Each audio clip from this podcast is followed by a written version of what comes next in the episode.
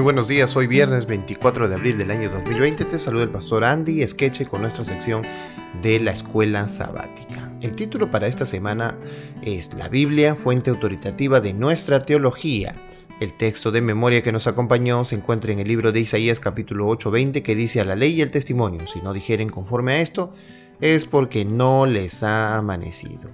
Hoy veremos eh, el título para estudiar y meditar. Un capítulo que nosotros debemos leer en el conflicto de los siglos es nuestra única salvaguardia. Y ustedes van a encontrar una serie de párrafos y textos interesantes ahí que hablan acerca de la Biblia en este tiempo del fin.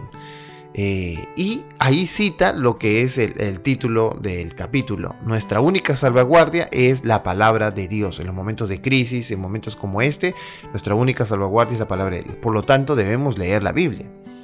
En nuestra reflexión sobre la palabra de Dios hemos analizado la tradición, la experiencia, la cultura, la razón y la Biblia. La pregunta concluyente es, ¿Cuál de estas fuentes tiene la última palabra y la máxima autoridad en nuestra teología?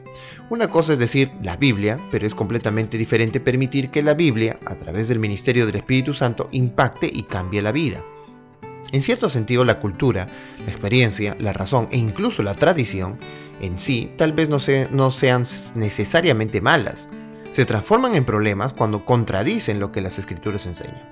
Pero a menudo es de esperarse. No obstante, lo peor es cuando estas cosas se anteponen a la palabra de Dios. Mayormente las historias de apostasía del Antiguo Testamento y del Nuevo Testamento tuvieron lugar cuando las influencias externas primaron sobre la revelación divina.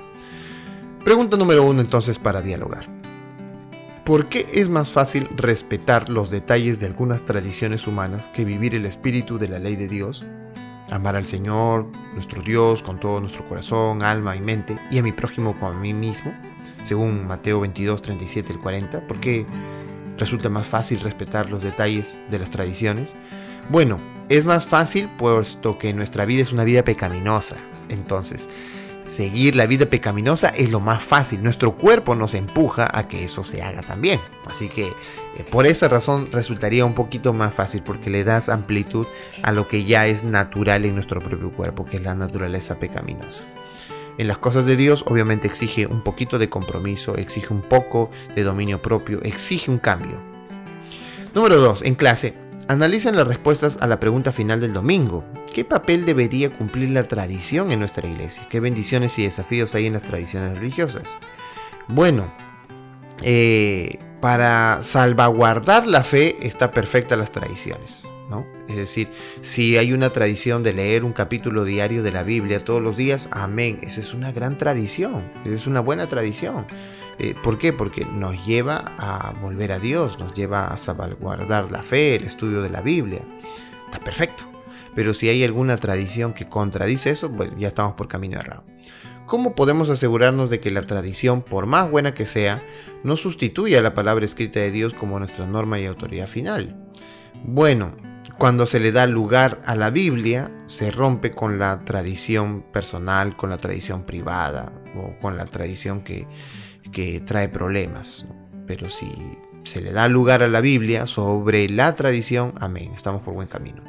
Supongamos que alguien dice haber tenido un sueño, en el que el, el, Señor le habló diciéndole que el domingo es el verdadero día de reposo y adoración para la era neotestamentaria. ¿Cómo le responderías a esa persona? ¿Qué nos enseña una historia así en cuanto a la palabra de Dios eh, siempre debe comprobar la experiencia? Bueno, hay varias, ¿no? Deuteronomio 31 ah, habla acerca de, las bendiciones de, Dios y también eh, otros textos de la Biblia hablan acerca del don profético que debe ser para consuelo, para exhortación, etc. Eh, como 1 Corintios 14, verso 3.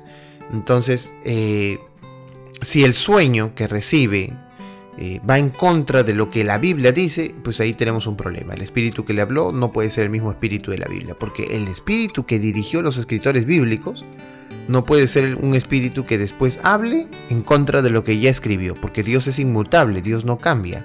Entonces ahí, ahí realmente conocemos. ¿Qué podemos decirle? Podemos explicarle a la persona que lo que ha recibido no puede ser palabra de Dios porque ahora está diciendo una cosa nueva que Dios nunca mencionó en su palabra.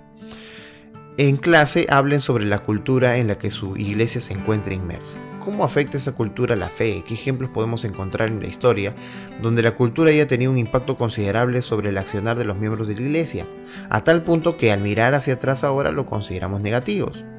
¿Qué lecciones personales podemos sacar de esto para no cometer errores similares? Bueno, pues hay que conversar un poco ahí con nuestra familia, en el hogar, eh, qué pensarían acerca de, estos, de estas acciones, ¿verdad?